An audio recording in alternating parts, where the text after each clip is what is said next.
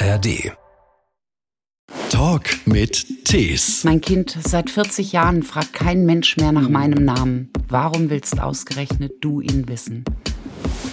Es gibt Menschen, die zwar nichts verbrochen haben, aber trotzdem als Unberührbare leben müssen, die mhm. ausgestoßen sind. Ich durfte auch nicht mehr in Teeläden gehen und habe einen Tee bekommen. Oder in gewissen Restaurants bin ich rausgeflogen, weil es hieß, wir servieren dir nichts. Wer dort Zahnschmerzen bekommt, muss sich den Zahn selber ausschlagen. Wer einen offenen Beinbruch hat, muss sich das Bein selbst amputieren. Alle Güter, die die Menschen brauchten, mussten auf dem Rücken dorthin getragen werden. Jedes Streichholz wird so zum ganz hohen Gut. Wir hatten uns schon lange als Back to Life das Motto Hilfe zur Selbsthilfe gegeben. Also sprich den Menschen nichts zu schenken und nichts hinzuzaubern, ja. sondern ihnen den Schlüssel in die Hand zu geben, dass sie ihre Armut selbst bekämpfen können. Ein Podcast von SWR3. Mein Name ist Christian Thees. Namaste. Mein Name ist Stella Detjen. Herzlich willkommen. Ich freue mich sehr. Du bist Entwicklungshelferin. Du hast ähm, vor vielen Jahren dein Leben quasi hinter dir gelassen, um Menschen zu helfen. Zunächst mal in Indien aktuell und jetzt seit vielen, vielen Jahren bist du in Nepal. Es geht um Menschen, die arm sind, Menschen, die ausgegrenzt werden. Du tust das seit über 25 Jahren mittlerweile, oder? Sind genau. Ja. Mit deiner Organisation, mit deinem Verein Back to Life. Ein Lebenswerk.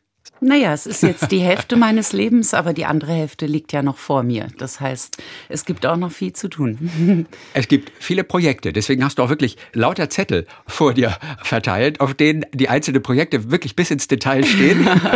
Kommst du da durcheinander manchmal? Nein, nein, eigentlich nicht. Wir fangen mal an in Indien. So hat eigentlich alles angefangen, bevor wir dann nach Nepal auch kommen. Du bist als junge Frau durch Indien gereist und bist letztendlich dort für immer hängen geblieben, bevor du dann nach Nepal gegangen bist.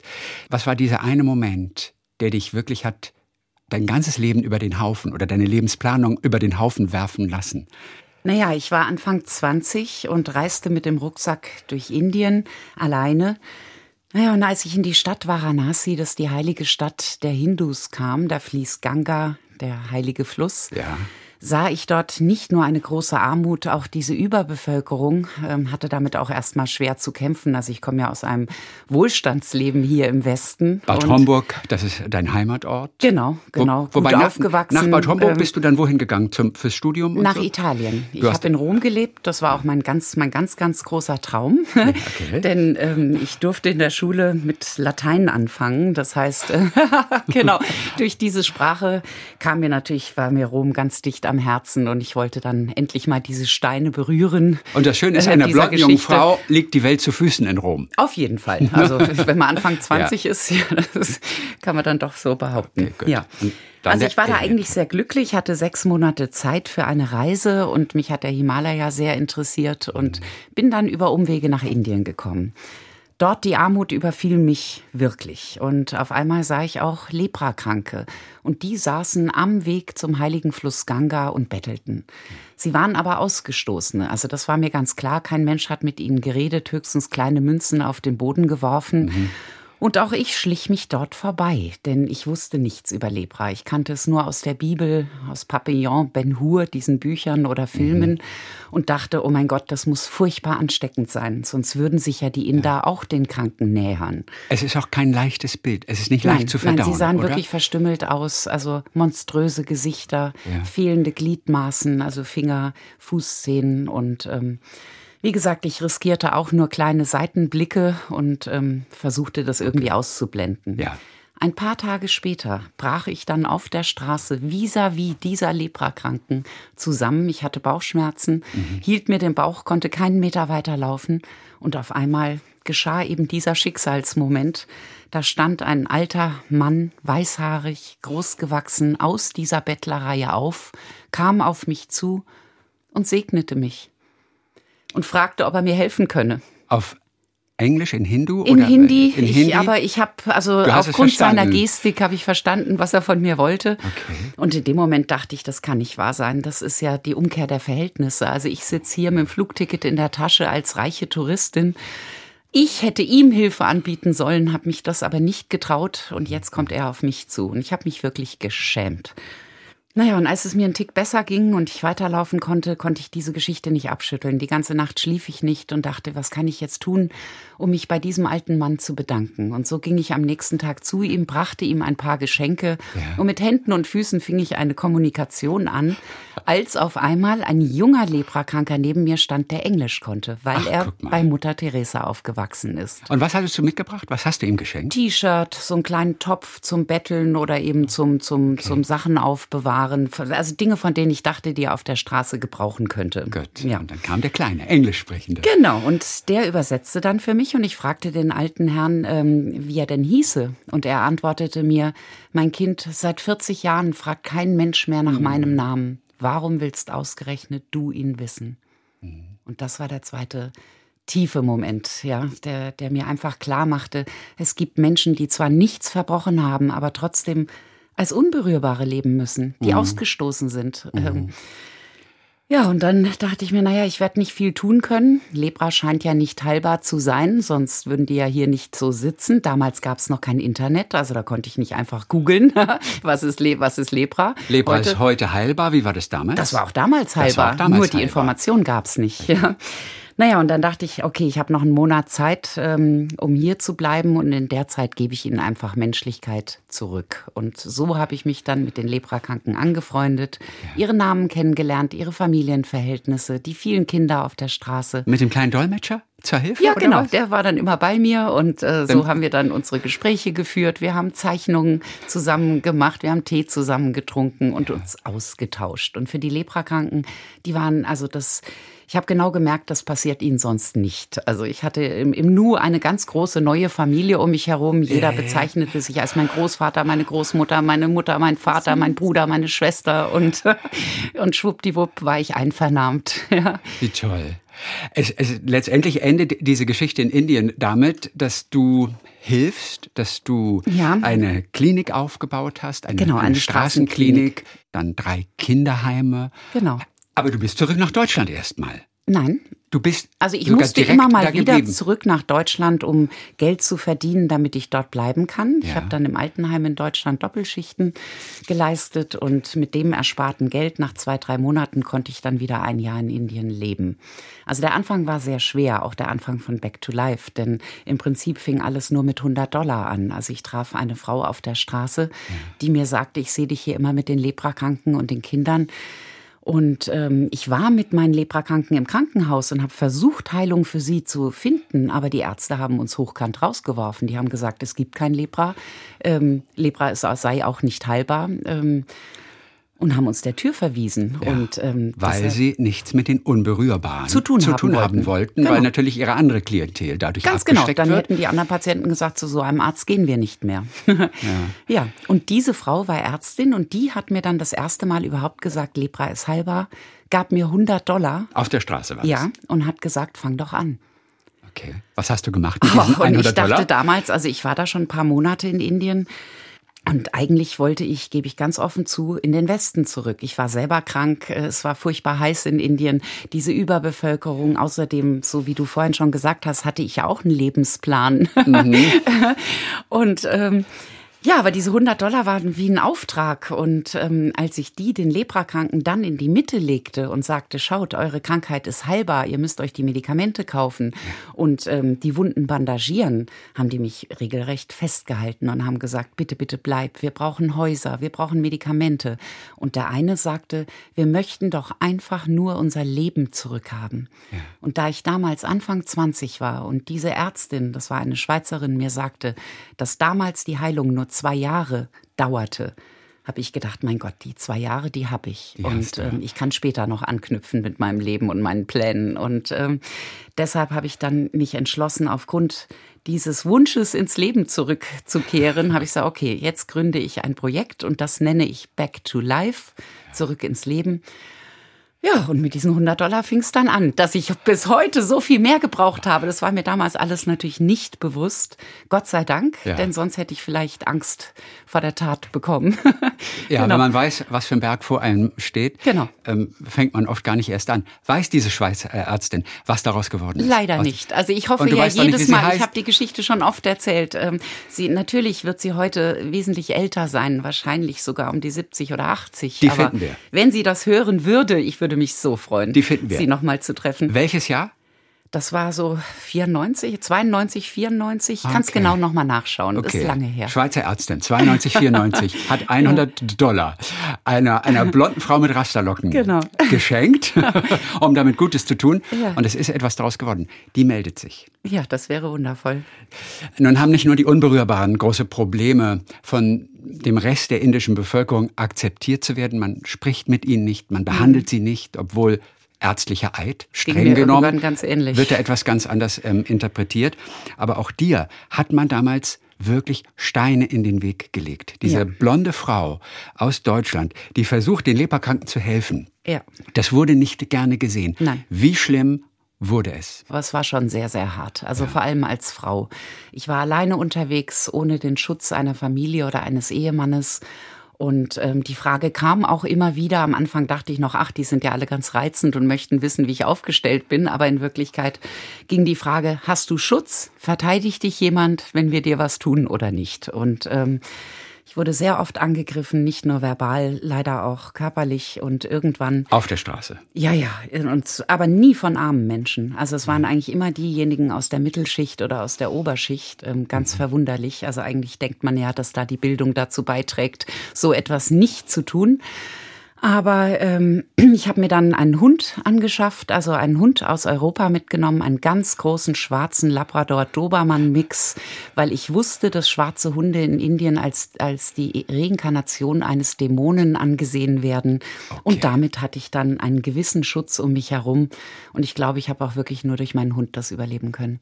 Reden wir auch von Einbrechern des Nachts, die in dein Haus kamen? Nein, es waren eher, eher ähm, naja, Vergewaltigungsversuche und solche mhm. Dinge. Ja, ja, schon auch am helllichten Tag. Okay. Also wenn da auf einmal fünf oder zehn Männer vor einem stehen, ist egal, ob Tag oder Nacht ist. da kann man sich kaum wehren. Wie lange konnte der Hund dich schützen? Neun Jahre lang. Neun Jahre lang? Ja. Und danach brauchtest du einen neuen Hund? Oder Nein, warst du. Sie wurde dann leider mit Rattengift vergiftet und okay. ähm, als ich dann nach 15 Jahren Indien nach Nepal ging, muss ich sagen, Nepal ist zwar das noch mal ärmere Land und man denkt ja immer, dass dort, wo die Armut am größten ist, auch die Konflikte am härtesten sind, aber in Nepal wird doch die Frau besser behandelt als ja. ich damals in Varanasi. Ich rede auch nicht für ganz Indien. Also ich rede ähm, über das Indien, in dem wirklich die Überbevölkerung wehtut. Also es gibt natürlich Landstriche in Indien, in denen die mhm. Frauen sicher sind. Aber in einer Stadt wie Varanasi vor 25 Jahren war das nicht der Fall. Warst du denn schon immer eine furchtlose Person? Naja, ich bin Löwe als Sternzeichen. Ja, also doch, denen wird ja schon äh, hinterher gesagt, dass sie etwas furchtloser sein Aber es gibt doch bestimmt auch Löwen, die, die ein bisschen schissiger sind. Auch das gibt es doch garantiert. Naja gut, es kommt immer darauf an, welchen Auftrag man hat. Also mir war es einfach wichtig, diese Menschen zu schützen. Und wenn ich um mich rumgeschaut habe, dann ging es denen durchaus schlechter. In Plus hatte ich ja immer dieses kleine Rettungsseil, das imaginäre, ich hätte ja weggehen können, wenn es zu viel gewesen wäre. Und ja. war, da ich es stemmen konnte, bin ich geblieben. Aber es hat niemanden überrascht, wahrscheinlich, aus deinem Freundeskreis, aus deiner Familie, dass du dieses Projekt da aus dem Stand einfach angegangen bist. Naja, also ich denke mal, meine Familie hätte sich vielleicht was anderes gewünscht damals. also einfach äh, mit Reihenhäuschen irgendwo nett verheiratet und den Vorgarten pflegen. Ja. Aber, Aber Tochter ähm, haben ist kein Wunschkonzert. Da ich humanistisch erzogen wurde, okay, haben Sie ja den Weg geebnet dazu. Ja. Ja. Und du hast natürlich das auch weitergegeben an deinen Sohn, den genau. du bekommen hast, der mit dir sowohl in Indien als auch dann in Nepal aufgewachsen gelebt hat. Ja. Wie, wie oft hast du gedacht, wie viel kann ich einem und ich glaube, es ist auch noch ein kleiner blonder Junge gewesen. Genau. So ein bisschen Michel aus Lönneberger, Total. mitten in Indien, mitten in Nepal. genau. Was kann ich ihm zumuten? Und das war nicht? das Schwierigste. Ja. Weil was man sich selber zumutet, das kann man ganz frei genau. entscheiden. Ja. Aber äh, die Verantwortung für das Kind, die wog dann natürlich umso schwerer. Aber auch da war es eben, man, ich konnte es nur versuchen. Hätte es nicht geklappt, hätte ich eine andere Lösung finden müssen. Okay. Gott sei Dank ähm, hat mein Sohn das wirklich ähm, ganz, ganz toll mitgemacht und ähm, ist zu einem Menschen geworden, der alle Welten umarmt. Also im Prinzip hat es sich schwer gelohnt. Also selbst wenn er jetzt nicht die behütete und sichere Kindheit hatte, dafür hat er Dinge kennengelernt, ähm, die kann man hier nicht erleben. Er studiert mittlerweile in Deutschland. Genau. Das heißt, dass die Schulbildung dort vor Ort ausreichend für ihn war. Oder hast du ihm ich ihn selber auf eine noch ein englische bisschen Schule. Ich habe ihn auf eine okay. englische Schule gesendet, weil Okay, mir eben okay. klar war, ich kann ihn jetzt nicht so reduzieren. Also ich kann jetzt nicht sagen, du bleibst für immer in Asien und werd damit glücklich. Also ich wollte ihm natürlich schon die Welt insofern eröffnen, dass er sich selber aussuchen kann. Und er hat jetzt gesagt, er möchte seine deutschen Wurzeln kennenlernen. Er hat einen deutschen Pass. Er Mhm. ist Deutscher, aber immer als Ausländer irgendwo aufgewachsen. Und jetzt möchte er Deutschland kennenlernen. Da hat er sich zwar jetzt nicht die beste Zeit dafür ausgesucht, also mitten in der nach der Co also während Corona zum Beispiel, Mhm. war das dann natürlich nicht ganz das, was wir geplant hatten. Aber dennoch, ich, ich bin insofern sehr stolz darauf, dass er sich den Weg auch nicht so einfach macht, sondern sagt, beide Welten gehören zu uns und ähm, in beiden Welten müssen wir die Füße auf dem Boden haben. Du hattest in Deutschland, bevor du Indien und Nepal kennengelernt hattest, über 20 Jahre erlebt. Ja. Für ihn war das ja quasi ein, ein, eine, eine, Ganz neu. eine seltene Reise und Deutschland wirklich komplett neu. Wenn der heute in Deutschland ist, Ja. wie empfindet er das Leben hier? Es muss Naja. ihm doch manches total absurd erscheinen. Klar, also ich meine, äh, viele, also ich glaube, was wir öfter mal bereden, ist halt, ich meine, hier werden Probleme meistens jahrelang beredet und nicht gelöst. Das finde ich mittlerweile sehr befremdlich. Also jedes Jahr, wenn ich zurückkomme, sind die Themen immer noch da. Und es hat sich gar nicht so wahnsinnig viel bewegt für so ein starkes Land. ähm, andererseits. Mehr Demokratie, manchmal schwierig. Ja, freuen wir uns sehr über Trinkwasser aus der Leitung und, und eben all diese, die Sicherheit, die es hier gibt. Also, dass man auf der Straße zusammenbrechen kann und es kommt eine Mhm. Ambulanz. Das ist fantastisch. Diese Leprakranken, denen du dann helfen konntest, Ja. was ist denn aus denen wirklich geworden? Innerhalb dieser zwei Jahre, das Mhm. ist der Zeitraum, in dem Lepra tatsächlich geheilt werden kann. Genau. kann. Nun waren die wirklich ja sehr, sehr, sehr krank. Was war mit denen? Mhm. Man kann Lepra nur Jahren? stoppen. Nur, also nur stoppen, okay. Ich kann natürlich nicht die Behinderungen, die Sie erfahren haben, zurücknehmen. Aber wir haben schon versucht, diejenigen, die sich wieder in ihren Dörfern ansiedeln können, ich gebe offen zu, das waren die wenigsten, einfach wegen der Gesellschaft. Die Gesellschaft akzeptiert das nicht, selbst wenn der Mensch geheilt ist und nicht mehr ansteckend ist. Er sieht nach Lepra aus, nach Lepra aus. und das Stigma bleibt. Ja, es war ja genauso. Ich durfte auch nicht mehr in Teeläden gehen und habe einen Tee bekommen oder in gewissen Restaurants bin ich rausgeflogen, weil es hieß, du bist mit Leprakranken zusammen, wir servieren dir nichts. Ja, also das Stigma hat abgefärbt. Aber du konntest einigen ihr Leben zurückgeben, denn das wollten sie. Auf jeden. Fall. Also zumindest konnten, also ähm, zumindest ähm, sind sie nicht an Lepra gestorben. Leider haben Leprakranke noch viele Superinfektionen, zum Beispiel Tuberkulose. Das Mhm. war auch noch ein riesengroßer Kampf, da die Medikamente der Tuber Tuberkulose auch noch dementsprechend teuer sind. Viele konnten wieder in der Landwirtschaft tätig werden. Ich habe ihnen auch so eine Art Einkommensförderung gegeben. Wir haben Ketten gebastelt und ich habe sie dafür bezahlt. Die Ketten habe ich dann in Deutschland nicht verkauft, sondern weitergegeben gegen Spenden. Wenn die Leute ihren Ekel überwunden haben, so eine Kette zu nehmen, haben sie damit immerhin den Leprakranken eine neue Zukunft beschert. Also sprich, die konnten in ihr Dorf zurück mit einer, mit einem Wasserbüffel zum Beispiel oder mit einer kleinen Sprenkler, also mit einer Anlage, um die Felder zu bewässern. Und da waren sie dann jemand. Sie kamen nicht als Bettler zurück, sondern mit einem gewissen Guthaben.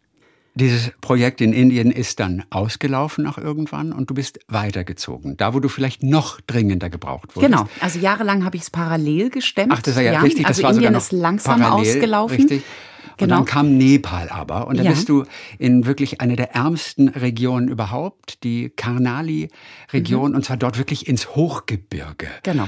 Wie bist du überhaupt dort gelandet? Denn Ja. da gibt's keine Straßen. Nein. Wie bist du auf diesen Ort gestoßen? Ja, also ich fragte, als ich in Nepal, also ich wollte in Nepal Projekte beginnen, weil damals äh, fuhr Back to Life ähm, einen Schub nach vorne und ähm, ich habe einen Preis bekommen von Gorbatschow in New York äh, und auf einmal bekamen wir Spender, die ich gar nicht persönlich kannte. Also mhm. vorher war es immer Überzeugungsarbeit und ich kannte eigentlich fast jeden Spender selbst. Ja.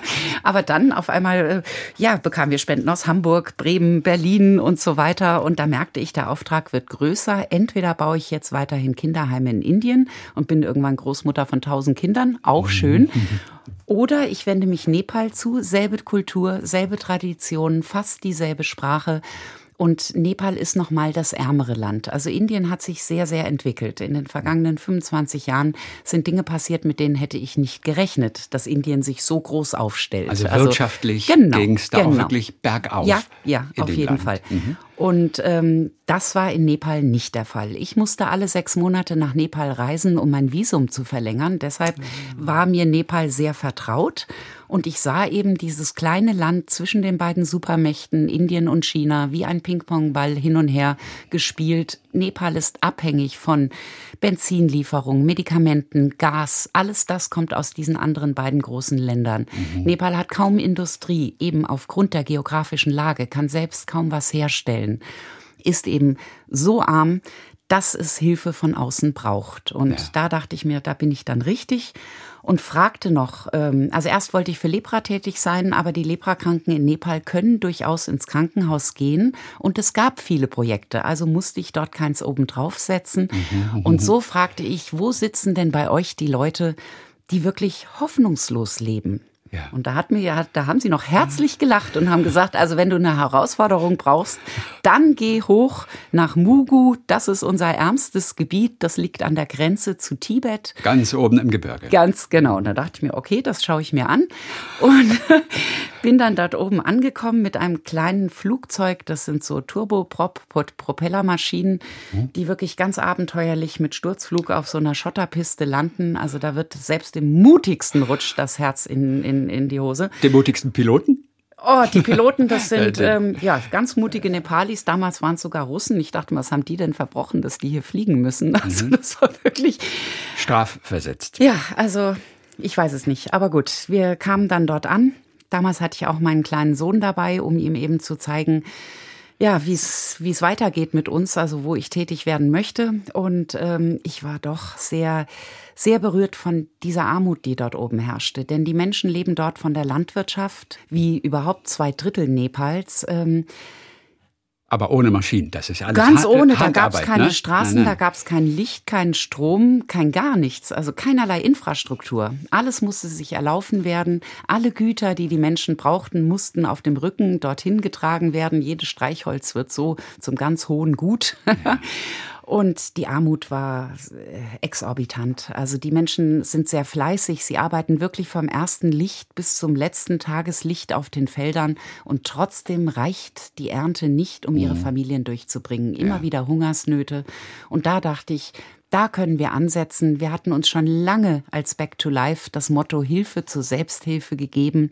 Also sprich, den Menschen nichts zu schenken und nichts hinzuzaubern, ja. sondern ihnen den Schlüssel in die Hand zu geben, dass sie ihre Armut selbst bekämpfen können. Also das und da Einzige, war Mugu wirklich, perfekt dafür. Das Einzige, was wirklich auch effektiv ist. Ganz genau. Wenn man Hilfe leistet. Genau. Nun ist ein großes Projekt, das sind Geburtshäuser. Ja. Also auch da auf die Idee muss man auch erstmal kommen. Geburtshäuser sind ganz wichtig. Auch da gab es für dich natürlich einen Schlüsselmoment, der dich überhaupt erstmal auf diese Idee gebracht hat. Genau. Und so der passierte, glaube ich, in einem Kuhstall, ja. der aber nicht so komfortabel aussieht wie ein deutscher Kuhstall.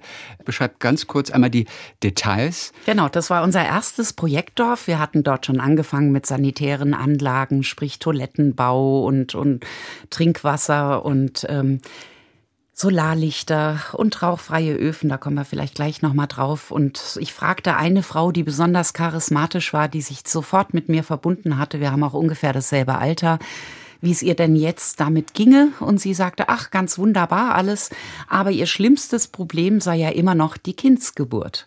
Mhm. Und da habe ich noch salopp reagiert und, und sagte, naja, weil ihr keinen Arzt hier oben habt. Also ja. damals lebten 45.000 Menschen dort oben, jetzt sind schon 66.000. Welche Funktion hatte die Frau?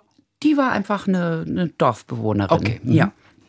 Und diese 45.000 Menschen hatten nicht einen Arzt. Also wer dort oben krank wurde, das war's. Ja? Wer dort Zahnschmerzen bekommt, muss sich den Zahn selber ausschlagen. Wer einen offenen Beinbruch hat, muss sich das Bein selbst amputieren. Und ähm, natürlich Le Lebenserwartung Mitte 30 wahrscheinlich. Damals 36 Jahre. 36 Jahre. Unglaublich. Ich war da schon über, also an die 40 und dachte, ja. oh mein Gott, ich wäre weg, wenn ich dort geboren wäre. Ja? ja. Naja, und diese Frau sagte eben, also das Schlimmste sei die Kindsgeburt. Aber nicht, weil es keinen Arzt gäbe, sondern weil die Menschen dort eine Geisterfurcht einer Geisterfurcht noch folgen. Mhm. Und ich fragte, was bedeutet das? Und sie sagt, ja, wir dürfen im Haus nicht bluten, wir Frauen. Wenn wir unsere Tage haben oder zur Kindsgeburt, müssen wir das Haus verlassen, denn die Götter, die wir als Holzfiguren im Haus haben, das ist ein Berggott oder ein Flussgott. Und steht in jedem Haus, ne? Steht, genau, die so würden sich erzürnen und Pest und Cholera schicken, wenn im Haus geblutet würde.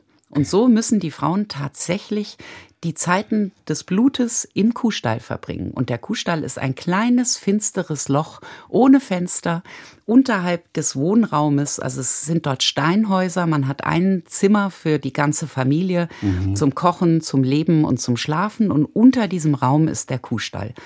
Ja, und wenn die Frau dort reingeht, wird der Kuhstall noch nicht mal vorher gefegt oder so, sondern die geht einfach auf dieses nasse Stroh, ja. muss dort ihr Kind alleine auf die Welt bringen und 20 Tage, bis zu 20 Tagen dort bleiben, sich am offenen Feuer selbst versorgen. Es gibt, wie gesagt, noch nicht mal ein Fenster für den Rauchabzug.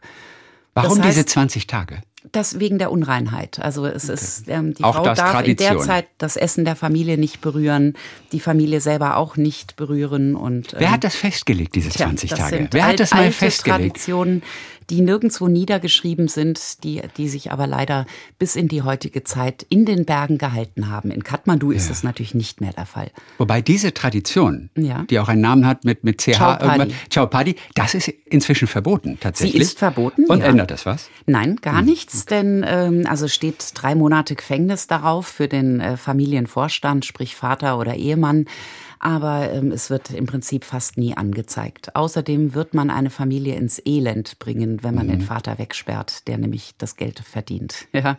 Insofern, es müssen andere Lösungen gefunden werden. Also durch Verbote ist es immer ganz schwer, etwas zu erreichen. Ja. Und als die mir das damals sagte, eben mit dem Aberglauben, dachte ich mir, um Gottes Willen, was machen wir denn jetzt? Ich kann der ja schlecht sagen, als, als weiße Frau, alles, was sie glauben, sei falsch. Also der Ansatz, der wird auch nicht funktionieren. Und man muss man muss sehr clever genau. vorgehen auf jeden Fall. Also du durftest letztendlich, das wissen wir ja, du durftest Geburtshäuser bauen. Ja. Aber nur mit der Genehmigung des Schamanen. Mit der Genehmigung des. Schamanen. genau. Ist das so der, der Chef vom Dorf da? Ja, der, so könnte man sagen. Also Wofür haben, ist der Schamane da? Der Schamane ist für die Geistesheilung da, hauptsächlich. Ja. Er heilt auch kleinere Krankheiten, so wie Gastritis oder so. Okay. Allerdings sagt er selber, er ist besser, böse Geister auszutreiben als Krankheiten. Okay. Ja. Du hast also Kontakt aufgenommen zum Schamanen. Genau, das war ein alter Mann. Du bist ja ähm, clever. ja. und äh, dem sagte ich dann, wie wäre es denn, wenn wir Geburtshäuser bauten, dürften die Frauen das nutzen? Und er überlegte und antwortete irgendwann, naja, also solange du keine Götterfigur reinstellst, kann ich eigentlich keinen Grund sehen, warum nicht. Mhm. Und habe gesagt, das hatten wir eh nicht vor, denn wir arbeiten weder politisch noch missionarisch. Insofern ähm, ja, und dann habe ich ihn zum Baumeister, Bauleiter gemacht, weil ich halt unbedingt wollte, dass er natürlich nicht seine Meinung ändert, während wir bauen.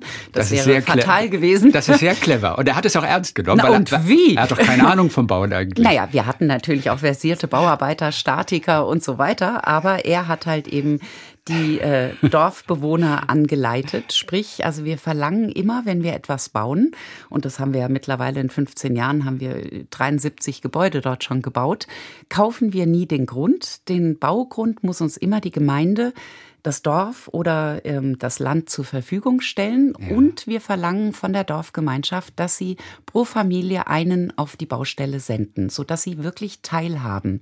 Da machen auch alle mit. Ja, und das ist ganz, ganz wichtig, damit sie sich damit identifizieren können. Also, dass sie eben nicht sagen, oh, irgendein Ausländer hat mir jetzt hier so ein Haus hingebaut, ja, ja sondern sie haben es geleistet. Sie haben am Fundament, sie haben das Holz geholt, den Sand geholt, die Steine.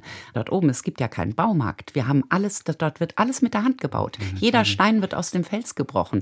Das ist natürlich jetzt alles eine Erfolgsstory. Und ihr habt es erfolgreich gebaut und der Schamane hat mitgemacht. Aber wie oft hast du auch diesen Gedanken gehabt, irgendwie, es ist eigentlich kaum zu ertragen. Es ist ja wirklich wie im Mittelalter hier. Nein, es ist zu ertragen, absolut. Es weil ich sehe die Fortschritte. Also zum Beispiel jetzt, wir haben schon über 3000 Babys, die geboren wurden. Sichere Mhm. Geburten für Frauen und Kinder. Die, die Mütter- und Kindersterblichkeitsrate. Im Rückblick ist alles ganz toll, aber, eine aber der am größten Anfang, weltweit. Aber- naja, also ich sehe das Glas schon immer halb voll. Also ich sehe immer das Ziel. Und ähm, sonst ginge es auch gar nicht anders. Ähm, also ich lasse mich sehr ungern von sowas nieder, niederdrücken. Mhm. Ja, das spüren wir auch. Sonst würde ich ja auch nicht anfangen können. Das erste Kind. Ja, das dort war vor Ort, crucial, das war das Wichtigste. Das nicht in einem Kuhstall Ja. zur Welt kommen musste. Ja. Was macht das heute? Das ist mittlerweile zwölf Jahre alt, geht zur Schule, Gott sei Dank. Und wir haben natürlich auch immer mal einen Blick drauf, dass es auch einen schönen Abschluss macht. Und ähm, also das erste Kind war das Wichtigste. Wäre da was schiefgegangen bei der Geburt, dann hätte das böse Auge auf uns gelegen und dann hätten wir, mittlerweile haben wir 15 Geburtshäuser und vier weitere sind in Planung und zwei schon im Bau. Ja, dann hätte das das alles nicht gegeben. Und das Ärzte dürfen zugegen sein. Ärzte, also wir haben Hebammen, die wir zum Teil auch selber ausbilden. Das heißt, wir versuchen, ich weiß ganz genau, dass ich weder Ärzte noch Hebammen aus dem Tiefland bewegen kann, im Hochgebirge zu arbeiten. Dort gibt es keine Kultur, keine Annehmlichkeiten. Die sind ein ganz anderes Leben gewöhnt. Das halten die gar nicht aus. Und da wäre es auch egal, was für ein Gehalt ich anbieten würde. Sie würden es schlichtweg nicht machen. Und deshalb müssen wir natürlich Nachwuchs aus dem Hochgebirge selbst finden. Das bedeutet, wenn Mädchen die zehnte Klasse abschließen, dann bieten wir ihnen an, ob sie die Ausbildung staatlich anerkannt zur Hebamme im Tiefland machen möchten und dann wieder in ihre Dörfer zurückkehren, um an unseren Geburtshäusern tätig zu werden. Und das klappt hervorragend. Also diese Frauen sind die klügsten ihres Dorfes, Dorfes, die aus, also die am most educated, also Ja. die während der Corona-Zeit waren diejenigen, die den Menschen die Richtung gewiesen haben, was sie machen können, um, um zu verhindern, krank zu werden. Also Und Corona ist auch war ganz bis, bis dort oben hoch ins Gebirge es war gekommen. das meistbelasteste Land weltweit, Nepal. Es wurde nur Warum, nicht darüber warum berichtet. eigentlich? Ich würde vermuten, dass dieser in sich so relativ abgeschlossen eigentlich weil, leben. Ja, weil äh, Nepal überlebt nur aufgrund seiner vielen Gastarbeiter. Ah. Ja. Ein Drittel des Bruttoinlandsproduktes Nepals wird erwirtschaftet von den Menschen, die entweder Mhm. nach in die arabischen Länder oder nach Malaysia oder nach Mhm, Indien gehen, um dort als Tagelöhner tätig zu werden. So arm ist dieses Land. Ja. Und habt ihr Lehrer denn dazu bewegen können, dort oben Nein, das sind immer, also ist oben im, im Hochgebirge, das sind die Menschen, die dort oben geboren. Mhm. sind. Genauso wie unser Team. Wir haben 20, 30 Leute dort oben immer stationiert. Und das sind die Menschen von den Bergen. Und die wissen auch um die Bedürfnisse und die wissen auch, was geht. Lebst du denn auch direkt dort oben? Ich weiß, Nein, dein Hauptwohnsitz in ist in Kathmandu. In der Genau, Hauptstadt genau. von, von Nepal. Ja. Okay, und da gibt's auch ein bisschen Kultur natürlich. Natürlich. Also, Ja. Denn zehn Monate da oben wäre auch für dich eine große Herausforderung. Ja, also, allein gesund zu bleiben. ja, also die meisten leben ja auch noch ohne Trinkwasser und so weiter, also ohne sauberes Wasser. Also es ist schon, ist schon ein harter Kampf dort oben. Ja. Auch das eines von euren Projekten, natürlich Trinkwasser. Ihr betreibt Aufklärung. Die Frauen lernen dort selber hygienische Binden herzustellen. Genau. Das ist ganz wichtig. Na, überhaupt die ganzen Tabus zu bekämpfen. Also was heißt zu bekämpfen? Sie einfach ähm, ihnen das Wissen zu geben, damit sie einen neuen Weg wählen können. Zum Beispiel, als wir den Frauen gesagt haben, dass äh, die Menstruation eine ganz normale biologischer Vorgang ist, den alle Frauen betreffen, waren sie völlig erstaunt und haben gesagt, was wie in Kathmandu die Frauen, die bluten auch. Dann haben wir gesagt, ja. In Amerika die auch. Und sie haben das vorher so empfunden, als wäre das ein Fluch ihres Dorfes, dass nur ihnen das widerfährt. Und da gilt es nicht nur die Frauen aufzuklären, vor allem die Männer mit an Bord zu holen. Und das ist schwer, oder? Ja, es geht. Also wir machen das durch vielerlei Sachen. Also Ja, wie zum Beispiel? Im, Was- im Dorf was zum funktioniert bei Beispiel den durch, Männern? durch kleine Theaterstücke oder wir haben im Radio Mugu haben wir Lieder aufgenommen, die darüber sprechen. Und das funktioniert? Eben, das funktioniert hervorragend. Aber warum funktioniert das? Warum lassen die sich davon überzeugen? Also die Menschen, die sind ja nicht ähm, dumm oder sowas, sie sind nur nicht aufgeklärt. Und wenn man ihnen die Aufklärung gibt, dann nehmen sie das auch gerne an. Ja, ich glaube, im Westen ist man immer erstmal skeptisch. Ja, gegen. das kann Stell dir mal vor, wir müssten im Westen heute noch aufklären. Ja. Da ist ja erstmal nee, aber. Ja. Mhm. Man, man bleibt ja eigentlich bei dem, was man kennt. Ja. Da kommt man ja nicht schnell weg davon. Ja. Das ist da anders? Ja, das ist anders. Okay. Denn also es ist ihnen schon bewusst, dass der Rest der Welt oder viele andere doch ähm, komfortabler leben und sie hätten halt auch natürlich gerne größere Lebenserwartung, ähm, Mhm. gebildetere Kinder, also Schulbildung und so weiter. Deshalb ähm, ziehen die da ganz gut mit. Ja. Also die haben auch Fernsehen und kriegen Nein. mit, was im Rest der Welt Nein, los also ist. Fernsehen Weil- hat kaum ich habe mich, jemand. hab mich gerade gewundert, dass zum Beispiel Amerika Ja. denen dort ein Begriff ist, Ja. oben im Gebirge. Naja gut, Amerika steht so für Ausländer. Also, Okay. also ich würde wahrscheinlich auch unter Amerika durchgehen oder so, wenn ich das nicht sagen würde, dass ich Deutscher bin. Es gibt aber auch noch genügend Fußballfans dort, dann kennen sie doch Deutschland. Das, das ist ganz gut. Ja. Ihr habt auch eine Initiative gestartet, zum Beispiel gegen die Kinderehe. Ja, ganz wichtig. Trotzdem, ist ja ein ganz schwieriges Thema. Das greift ja wirklich ganz tief ein in diese Kultur. Ja. Wie groß sind die Widerstände bei diesem Thema? Gar nicht, Beispiel? denn ich muss sagen, also ähm, ich arbeite in Nepal nur mit Nepalesinnen und Nepalesen. Das gesamte Team sind Einheimische und ich glaube, darin liegt auch ähm, einer unserer großen Erfolge, denn wir drücken den Leuten nichts auf. Alles wächst aus ihren Bedürfnissen und aus ihren Nöten und ihren Möglichkeiten. Und es sind eben keine Schreibtischprojekte, die irgendwo in der Ferne konzipiert werden mit ähm, Dingen, also die, die dann übergestülpt werden. Das klappt dann wiederum nicht so gut. Aber ich denke, diese rein Nepal nepalesische Lösung funktioniert ganz wunderbar. Viele der Menschen wissen natürlich, dass sie die Verbesserung dort vor Ort auch dir zu verdanken. Du bist die große Chefin. Und dennoch als blonde weiße Frau Mhm. eine ganz besondere Gestalt. Was sind das für Reaktionen, die du Oh. teilweise bekommst, wenn du auch irgendwo neu und zum ersten Mal hinkommst? Denn du bist ja wie Ja, von ja. einer anderen Welt. Ja, also in den Bergen ist ja allein die blauen Augen, glaube ich, die sind dann schon. Also am Anfang muss ich immer erstmal ein bisschen das Eis brechen. Mhm. Ja, also ich habe auch schon äh, erfahre, also wenn ich manchmal in Dörfer komme, haben sie sowas ähnliches wie Angst vor mir oder so. also klar. von mir ist auch schon mal Wasserbüffel schnaubend davon gerannt. Dann hat das ganze Dorf gelacht, dann war alles okay.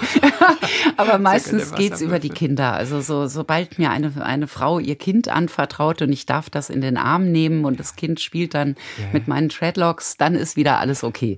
Und außerdem hilft's auch, dass ich selber Mutter bin. Damit komme ich an die Frauen ran und kann sagen, schaut mal, ich kenne auch eure Nöte. Also ich habe auch ein Kind großgezogen. Und ähm, ja, und sobald das erste Gespräch durch ist, ähm, sind wir dann auch wieder vertraut. Die Kinder sind immer sehr offen dann, äh, wenn, wenn die blonde Frau kommt? Nein, oder, oder sind nicht. die noch nein, nein, nein. skeptischer Also als am Anfang ist, ist immer schon eine große Scheu angesagt. Aber ich spreche die Sprache und dadurch lässt sich das ähm, ja Man auf, hat, dich, aufbrechen. man hat dich bestimmt schon mal für eine Göttin gehalten, oder? Eine Göttin, die Das würde sozusagen ich jetzt nicht auf die Erde wollen. niedergekommen also, nein, nein, nein, nein. Vielleicht war es für dich, die Sprache zu lernen dort. Oder Also wie ich, äh, viele Sprachen musstest du bisher lernen? Naja gut, also ich habe natürlich sehr schnell Hindi gelernt in Indien und Nepali und Hindi sind sich sehr, sehr ähnlich. Also wer das eine spricht, versteht das andere. Aber äh, mein Hindi ist immer noch wesentlich besser, weil das waren einfach die Anfangsjahre und das sitzt tiefer. Auch richtig mit Sprachunterricht Nein, dann? Oder einfach nein. nur aus dem Learning Alltag by doing, heraus? ganz Punkt. genau. Ah, Ja, gut, das genau. geht dann natürlich relativ schnell, ne? Ja, genau. Du bist jetzt gerade mal wieder für zwei Monate in Deutschland. Ja. Ansonsten den Rest der Zeit lebst du in Nepal. Ist natürlich auch immer ganz besonders, dann mal wieder hier zu sein, in Ja. dieser alten Welt, wo alles funktioniert, wo es alles in Genau. Überfluss gibt. Ich weiß, du warst 2007 auf dem Wiener Opernball zum Beispiel. Mhm. Ganz wichtiger Termin, um Spenden zu sammeln. Und dennoch, auf dem Wiener Opernball erscheint dir das nicht komplett absurd, wenn du in diese Welt dann wieder eintauchst? Du musst vorsichtig sein. Spenden, Ja, genau. Spenden Also, naja, davon ab. Ich bin ja hier aufgewachsen. Also insofern ist es natürlich nicht absurd. Ähm, Also ich wünschte mir halt manchmal, dass die Menschen hier doch mehr wertschätzen, was sie haben. Ja, Ja. also wie gesagt, es fängt wirklich an mit dem Trinkwasser. Also mir passiert es jetzt noch, jetzt bin ich erst ein paar Tage hier, dass ich mir abends zum Zähneputzen das Wasser mitnehme in das Badezimmer Mhm. bei meiner Mutter und dann jedes Mal denke, oh mein Gott, brauchst du gar nicht, du musst ja nur aufdrehen, den Hahn. Und das ist, eine, das ist eins der tollsten Dinge, die wir haben. und die haben, das haben wir, hat hier jeder, das Standard. Ja. Und dennoch, das Leben, das du kennengelernt hast während der letzten 20, 25 Jahre, das ist ein einfaches Leben. Ja. Was hat sich verändert? Aber einfach ist schön. Also man kann sehr Ein- viel aus dem Einfachen Ich weiß, ziehen. das Ja. entdecken wir ja manchmal. Wir entdecken ja manchmal, wenn's, wie toll es ist, keinen Besitz zu haben. Genau. Mhm. Das ist ja auch so ein Tr Trend, dass man plötzlich wenig Besitz ist, wenig Druck, wenig Last. Man Genau. fühlt sich so freier an. Ja. Im Rest unseres Alltags ist es nicht ganz so leicht, denn Ja. es gibt alles in Überfluss von Supermarktprodukten von zehn Nudelsorten auf ach, was Genau, rede ich, von genau. 20 Nudelsorten Ja. auf einmal, bis hin zu so viel Serien im Angebot auf Netflix, dass du gar nicht weißt, wo du überhaupt anfangen sollst. Ja. Du hast das Gegenteil kennengelernt. Ja. Und diese Einfachheit und hast aber auch inwiefern gespürt, dass es dir gut tut, Mhm. dieses etwas einfachere Leben. ja, also ich muss sagen, in Nepal lachen wir mehr. Witzig, Als gell? hier. Warum? Tja, Warum? Das einerseits gehört zur Mentalität der, ne der Nepalesen auf jeden Fall. Das ist wirklich ein sehr fröhliches Volk. Machen die auch Witze oder sind die und einfach wie? nur freundlich? Also, ja, beides. Okay. Was ist das für eine Art also von in Humor meinem zum Team, Beispiel? Wenn ich, wenn ich zum Büro gehe, zum Beispiel, höre ich schon von draußen das schallende Gelächter unter den Mitarbeitern. Und das ist ganz ähm, herzöffnend. Worüber einfach. lachen die denn? Was ist so ein typischer Gag, den jemand da macht? Oh mein Gott, es ist eher Situationskomik oder so. Also es, ähm, und ich habe dieselbe Erfahrung schon bei meinen Leprakranken gemacht. Auch mit denen habe ich mehr gelacht als mit meinen westlichen Freunden. Und ich denke, es ist einfach, wenn das Leben hart ist, dann wird jede Situation genutzt, die einen leichter werden lässt. Und ein Lachen, meine Omi hat immer gesagt, Lachen ist Medizin, Ja, ist die beste Medizin. Sie hatte recht damit. Und deshalb vielleicht äh, wird es dort so genutzt, ja. Wie sieht dein Alltag aus in Kathmandu, wenn du Mhm. nicht arbeitest? Wie verbringst du deine Freizeit? Naja, also der Tag geht immer sehr früh los, weil es immer laut ist. Also sobald äh, die Sonne aufgeht oder kurz vorm Sonnenaufgang hört man schon alle Nachbarn, die langsam aufstehen, sich unterhalten, Zähne putzen, ähm, ja, ihre Morgentoilette wahrnehmen und oder schon ein kleines Liedchen trällern äh, für einen der vielen 330 Millionen Götter. die Hunde, die nachts bellen. Also das Leben ist dort viel näher dran. Also es ist wirklich hautnah. Anders Gibt es kann Hähne, gar die nicht krähen? sagen. Ja, natürlich, ja. Gibt's auch. Aber die Nachbarn sind lauter. Und ähm, der Tag ist mit viel Leben gefüllt. Anders kann ich es gar nicht sagen. Also man hat viel mehr Kontakte, wenn man auf der Straße läuft. Also es, äh, es, es ergeben sich viel mehr kleine Gespräche so tagsüber. Hier ist es doch vielleicht, ähm, herrscht eine größere Berührungsangst oder so. Die ist dort nicht gegeben. Was bewegt die Menschen denn? Was sind die Themen auf der Straße? Naja, also Sie sind mittlerweile auch recht politikverdrossen. Also über Politik wird nicht so viel geredet. Natürlich übers Wetter, über was man gegessen hat, äh, wie teuer der Reis heute ist auf dem Markt, ähm, ob es irgendwo regnet oder ob der Monsun jetzt bevorsteht oder schon angefangen hat. Naja, eigentlich eher so die alltäglichen Dinge. Ja. Und man erkundigt sich natürlich immer nach der Familie und allem. Also das ist ganz wichtig. Die Familie über Also wenn ich dort zum Beispiel, wenn ein Handwerker kommt, der irgendwas reparieren muss, danach, wenn er repariert hat, weiß ich alles über ihn, weil er mir alles erzählt. Und warum erzählt er alles? Weil das in der Das Natur so. dieser Menschen ja, ganz ist. Genau. Man erzählt einfach von sich. Es wird sich ausgetauscht. Genau. Man muss gar nicht neugierig sein. nein, nein, Man kriegt es gleich auf dem Tablett Man kriegt es serviert. sowieso dort. erzählt, genau. Ja. Und deine Abende sehen wie aus? In der Regel. Ach naja, also ähm, wenn schönes Wetter ist, dann setzen wir uns aufs Dach oder auf den Balkon Mhm. und genießen noch ein bisschen eben den Abend. Ähm, Im Winter macht man durchaus auch mal ein kleines Feuerchen oder so in so einer Feuerschale. Und ähm, natürlich, wenn jetzt Monsun ist oder so, schaue ich auch mal einen Film am Computer. Okay. Ich lese gerne, Ah, das meistens lese ich dann, wenn ich Zeit habe. Ja, dann. Und, und, aber das klingt alles so, als hättest du fürs Lesen relativ wenig Nein, Zeit. Ja, eigentlich schon. Ja. Das sind Okay. eher Projektberichte, die ich dann lese. Nein, nein, nein. Also natürlich habe ich auch mal Freizeit. Okay. Ja. Hast schon deine kleine Bibliothek aus Bad Homburg einfliegen lassen. Nein, immer, immer wieder mitgenommen. Ja, genau. Ja. Was fehlt dir kulinarisch denn da? Vor Oh, Ort? deutsches Brot. Äh, Deutsches Ja. Brot, es ist immer das Ja. deutsche Brot. Das Ja. fehlt ja selbst in Amerika. Ja. Fehlt ja deutsches Brot. Ja. Ja, Okay. ja. das wünsche ich mir am meisten. Und wie viel wirst du wieder mit rübernehmen, wenn du wieder zurückfliegst nach Nepal? Naja, ein Brot und einmal so Pumpernickel so zum, ja, für die eiserne Reserve.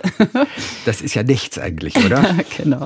Aber dort unten schmeckt auch das, was es dort gibt eben. Also der, die, die m, traditionelle Speise ist Reis und Dahl und das Mhm. essen eigentlich die Familien zwei bis dreimal am Tag. Ja. Du hast vorhin Öfen Ja. Mhm. genannt. Ich habe das damals ja vorhin nicht ganz verstanden. Taufreie, tauchfreie? Rauch, rauchfreie Also das hatte ich Öfen. akustisch nämlich Ja, nicht verstanden. genau. Es sind rauchfreie Öfen, Ja. die eine ganz besondere Rolle spielen. Genau. Ähm, also wir äh, haben mittlerweile auch sehr viele Umweltprojekte. Die sind aber auch für den Menschen. Einerseits für die Umwelt und für den Menschen. Solarlichter und rauchfreie Öfen. Denn die Bevölkerung hat früher ähm, immer mit offenem Feuer im Haus gelebt. Dieses offene Feuer ist nicht nur eine große Gesundheitsbelastung, also ständig Ruß und Rauch. Die Häuser dort oben haben wenig Fenster und wenn dann ganz kleine, wegen der Kälte, die nachts in den Bergen herrscht und wegen der Winde. Und deshalb sammelt sich der Ruß an. Die Frauen sitzen dort den ganzen Tag und 72 Krankheiten hat mir mal ein Arzt vorgerechnet, resultieren daraus. Augen, Magen, Lunge, alles Mögliche. Die Frauen vergeuden auch am Tag äh, viele, viele Stunden, um Holz zu schlagen, das sie eben brauchen für das offene Feuer. Das offene Feuer ist ähm, Lichtquelle, Kochquelle und Heizquelle.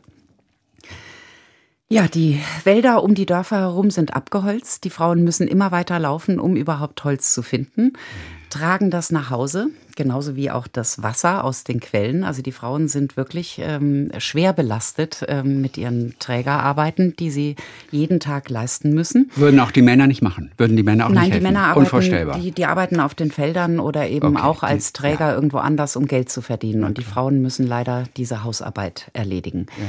Und die rauchfreien Öfen sind äh, im Prinzip ein, ein schwerer gusseisener Ofen, der ein Abzugsrohr hat und damit eben nicht mehr den, den Raum verrußt und vor allem eben ganz viel Holz einspart. Also wir haben da noch so eine Isolierschicht drin, damit gibt er in der Nacht sogar noch Wärme ab, also sowas wie eine Mini-Heizung und wir können über 50 Prozent des Holzes, Holzes einsparen. Das ist eine Zwischenlösung, bis irgendwann mal wirklich die Regierung Leitungen gelegt hat, also Strom bis auch in die Berge bringt, aber das wird bestimmt noch eine Generation dauern. Okay. Und um das aber, zu aber es wird kommen irgendwann. Irgendwann hoffentlich auf jeden Fall. Ja. Ja. Ihr habt also Tolles geleistet dort. Ihr habt so vielen Menschen sozusagen die Rückkehr in ein richtiges Leben wieder ermöglicht oder überhaupt erstmal ein Leben. Gib uns doch noch mal eine so eine Biografie, auf die du auch wirklich besonders stolz bist. Wir Da haben haben schon wir gehört, von, ja, das ist mir schon klar. genau. Einfach nur mal, um zu sehen, was erreicht ihr wirklich am Ende des Tages? Ja, auch. also zum Beispiel. Also es gibt wirklich viele. Also, ein, also jetzt sage ich mal, erzähle ich mal eine andere, andere Biografie. Bali, ein Mann aus Mugu, der verheiratet war, schon Kinder hatte, immer auf den Feldern gearbeitet hat und eigentlich ein Auskommen hatte, hat durch tragisches Unglück beide Beine verloren. Erst nur eins und dann durch Wundbrand auch das andere. Und der saß dann dort oben in den Bergen, konnte sich überhaupt nicht mehr weiter bewegen, denn auch mit Rollstuhl sind diese Wege kaum befahrbar. Und ihn konnten wir dann nach Kathmandu holen. Er hat zwei Prothesen angepasst bekommen, hat das Laufen wieder gelernt mit diesen Prothesen und ist dann wieder hoch in die Berge. Und wir haben ihm dann geholfen, einen kleinen Laden zu eröffnen, weil er mit den Prothesen nicht auf dem Feld arbeiten konnte. Aber natürlich trotzdem seine Familie versorgen wollte. Für ihn war das Schlimmste, jetzt so abhängig zu sein von der Arbeit seiner Frau und seiner Kinder. Und ähm, mit diesem kleinen Kurzwarenladen hat er wirklich seine Würde und seine ganze Kraft zurückerhalten und kann jetzt seine Familie wieder versorgen. Solche Beispiele haben wir ganz viele. Also ich habe, ähm, wir haben auch noch einen anderen jungen Mann kennengelernt, der hatte Polio und der hätte so gerne die zehnte Klasse abgeschlossen, aber die Schule war so weit. Sein, sein Vater hat ihn zwar in die Schule immer getragen, aber die weiterführende Schule war dann so weit, dass der Vater ihn eben nicht mehr auf dem Rücken zur Schule tragen konnte. Ab da saß der junge Mann oder der Jugendliche nur noch zu Hause, hat auf die kleinen Kinder aufgepasst und hatte ja keinerlei Möglichkeit, sich weiterzuentwickeln, hat aber alle möglichen Dinge aufgesammelt, die er gefunden hat und hat sich einen Werkzeugkoffer gebastelt. Und eines Tages läuft mein, einer meiner Projektmitarbeiter durch sein Dorf und er sieht, sieht Mangal, wie er etwas repariert aus, also wirklich der Werkzeugkoffer, der war aus ähm, äh, Regenschirmspeichen und sowas waren seine Werkzeuge, die er sich dann so umgebogen hat. Und ja, und dann hat Mangal, unser Mitarbeiter, erzählt, also sein größter Traum wäre ja eine Ausbildung zu machen, um Mobiltelefone zu reparieren oder überhaupt elektronische Geräte zu reparieren oder Radios. Ja, und das haben wir dann in die Tat umgesetzt, haben ihm diese Ausbildung zukommen lassen in der kleinen Hauptstadt dort oben. Da leben nur 1500 Menschen, ist aber trotzdem die Hauptstadt. Und ähm, nach ein paar Monaten bekam er ein Zertifikat und auch ihm haben wir dann einen kleinen Laden eingerichtet, der mittlerweile selbst läuft und Erträge erwirtschaftet und unsere Hilfe überhaupt nicht mehr nötig hat. Und dieser Mann, der immer im Rollstuhl saß und ähm, sein eines Beines durch Polio komplett zerstört, hat eine Frau gefunden, eine Liebesheirat oh. gemacht und hat sogar in unsere, einem unserer Geburtshäuser sein erstes Kind wurde dort zur Welt gebracht. Und dieses Kind ist jetzt ein Jahr alt und ähm, diese kleine Familie ist so glücklich und es ist so entzückend, das zu sehen. Also man, wenn man einmal die Hand zur Hilfe reicht, was daraus werden kann, mhm. ist sehr, sehr schön und das spornt mich auch immer wieder an, immer weiterzumachen. Wie heißt das Kind? Das kleine Kind heißt Rita, glaube ich. Rita? Ja. Ist das Aber ein nepalesischer Name? Bei 3142 Kindern Stand heute, ja, weiß ich nicht mehr alle Namen, gebe ich offen zu. Wie viele Kinder wurden schon Stella genannt? Dort? Nein, keins. Nein, das Kein? möchte ich auch gar nicht, weil aber das, das ist ja nicht, dann, aber das ist ja nicht deine Entscheidung. Aber das dürfen ja immer noch die Eltern entscheiden. Ja, aber ich heiße dort unten auch nicht Stella, ah. sondern Tara. Also die haben meinen Namen übersetzt. Stella ja. heißt ja Stern mhm. und sie konnten Stella nicht aussprechen und ähm, dann haben sie gesagt, was heißt denn also habe ich dann gesagt, was heißt denn Stern auf Hindi oder Nepali? Ja. Und habe gesagt, das heißt Tara. Und seitdem bin ich Tara dort unten. Und, und, ein paar Taras wurden bestimmt ja, schon geboren. Es, es gab mal Zwillinge Tara und Sitara. Ah, Sitara? ja, die, die, genau. Stern und? Und, und der ist? Morgenstern. Ach, Sitara ist Oder der Morgenstern. Der Abendstern, genau. Okay. Ja. Es ist eine so tolle Reise, die du bisher ähm, hinter dir hast. Du hast so unglaublich viel erreicht. Nee, wir möchten schon ganz Mugu erreichen. Das ja. sind jetzt 65.000 Menschen. Wir haben 40 Prozent mit sauberer Energie schon abgedeckt. Richtig. Zwei Drittel der Frauen können sichere Geburten mhm. haben. Schulen. Wir haben 39 Schulen gebaut. Über 8000 Kinder besuchen die. Wie viel sollen es noch werden? Wie viele Schulen? Wenn es geht, an den Knotenpunkten so viele, dass auch Abitur dort oben möglich ist. Also am mhm. Anfang haben wir immer nur Grundschulen gebaut, um überhaupt das Ganze mal nach vorne zu bringen. Also die Kinder würden nämlich sehr gerne in die Schule gehen und die Eltern unterstützen das auch. Aber ähm, wenn es keine Schule gibt, also wenn der Weg zu weit ist, dann gehen sie natürlich nicht. Und man muss auch nicht nur Schulen bauen. Also ich sage immer, ein Projekt greift ins andere. Also um die Schulen voll zu bekommen, muss man den Eltern auch Einkommensförderung geben. Das heißt, man muss schauen, dass sie in ihrer Landwirtschaft größere Erträge machen und so auf die Arbeitskraft der Kinder verzichten können. Ja. Und wie schafft man das, dass sie größere Erträge bekommen? Da machen wir ungefähr dasselbe wie mit den Hebammen. Wir suchen junge Frauen und Männer, denen bieten wir die Ausbildung zum Landwirtschaftstechniker an. Und eben auch im Tiefland, das wird gefördert, also von uns. Und danach gehen sie hoch und bringen dann den Gemeinden bei, wie man ertragreicher anbauen kann. Sprich mhm. durch höhenangepassten Samen, durch Wasserirrigation, durch Anlegung von Kompost, aber eben so, dass dieser Kompost auch wirklich was bringt. Mhm. Und die machen dann Trainings mit den Dorfbewohnern und wir suchen uns immer die motiviertesten Bauern heraus. Die melden sich freiwillig. Dann gibt es Modelläcker, in denen dann zum Beispiel früher, es gab kein grünes Gemüse dort oben. Es mhm. gab wirklich nur Kohlenhydrate, also eigentlich nur Reis und Kartoffeln. Ja. Und als wir dann angefangen haben, grünes Gemüse dort oben aufzu, also anzubauen, waren die Leute ganz erstaunt. Diese Modellbauern, die sind dann natürlich sehr, sehr glücklich. Der Rest schaut schaut vom Dorf genau zu, ja. was wie wächst. Und wenn das dann klappt, möchten die auch gerne teilnehmen. Und so schaffen ja. wir es, sie zu überzeugen, neue Dinge auszuprobieren. Gewächshäuser sind auch, wir haben über 4000 Gewächshäuser bauen können. Die waren während der Corona-Zeit zum Beispiel wirklich der Rettungsanker für die Menschen. So hatten sie noch was zu essen. Stella, wir haben ein bisschen was von deiner positiven Energie abbekommen, alle. Ich glaube, alle. Es geht einmal, einmal durchs Land weg.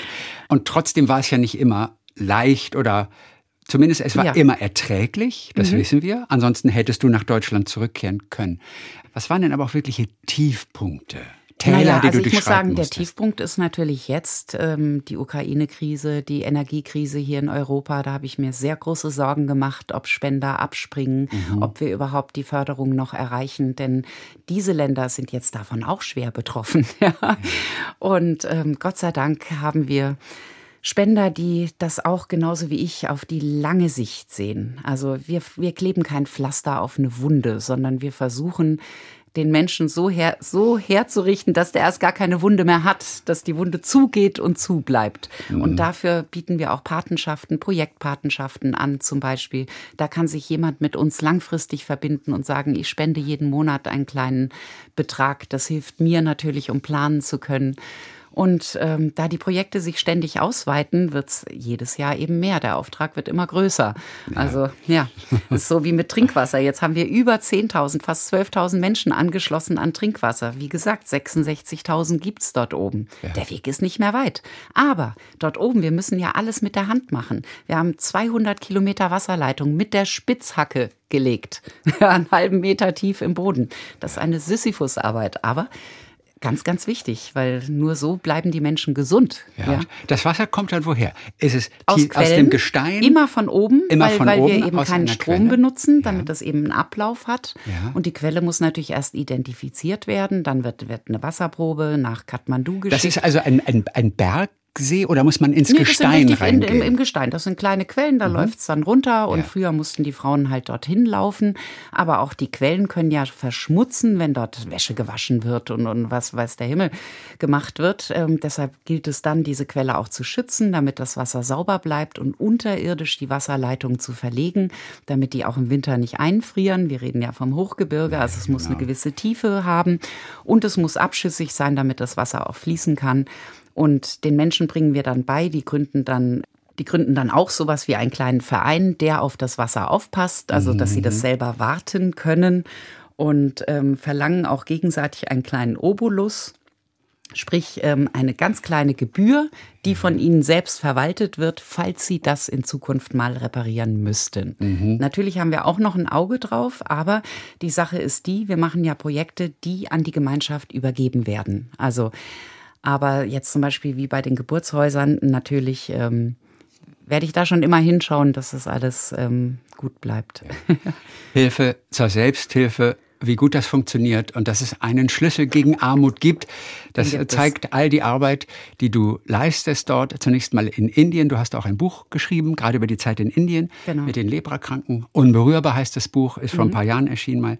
Mein Leben unter den Bettlern in äh, Benares.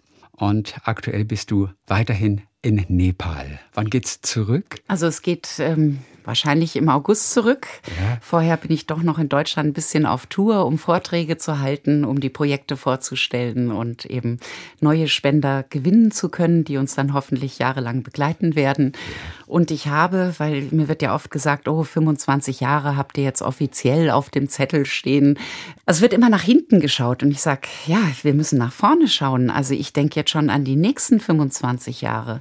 Und deshalb habe ich eine Stiftung gegründet. Das ist jetzt äh, das dritte Mal, dass ich einen Zug anschiebe, sozusagen. Mhm. Ja, damals in Indien die Projekte, dann in Nepal die Projekte.